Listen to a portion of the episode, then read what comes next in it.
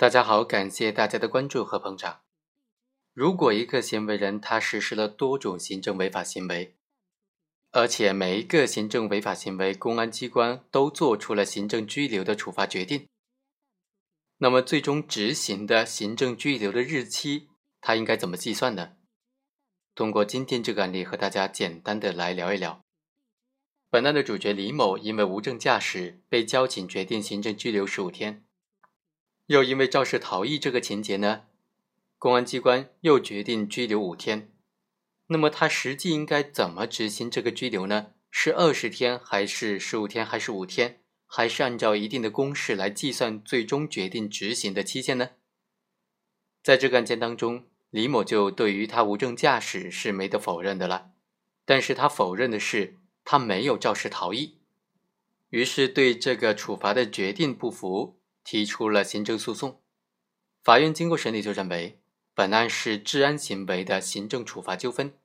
双方的争议焦点是公安局认定李某造成交通事故之后逃逸的这个事实啊，证据有没有达到确实充分的标准，而且据此对于李某做出了五日治安拘留处罚决定，合并执行二十日，这种处罚是否合法呢？关于有没有肇事逃逸的问题，法院认为啊。在事发之后，李某被明确的告知造成了交通事故，他本人也特意的找了目击证人进行确认，再次被明确的告知是他驾驶的红色车辆压伤了老人，但是李某并没有报警，没有等到交警赶到现场就驾车离开了，直到六天之后才被交警给找到了，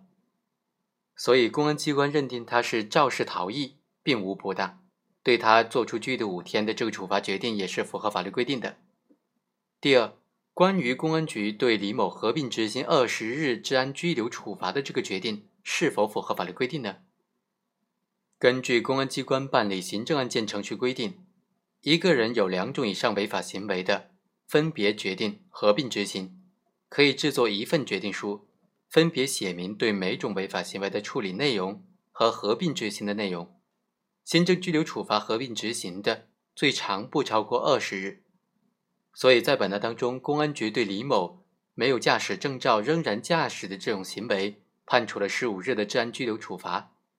对他造成交通事故之后逃逸的行为，判处五日的治安拘留处罚。于是合并处以二十日的治安拘留处罚呢，是完全符合法律规定的。好，以上就是本期的全部内容，我们下期再会。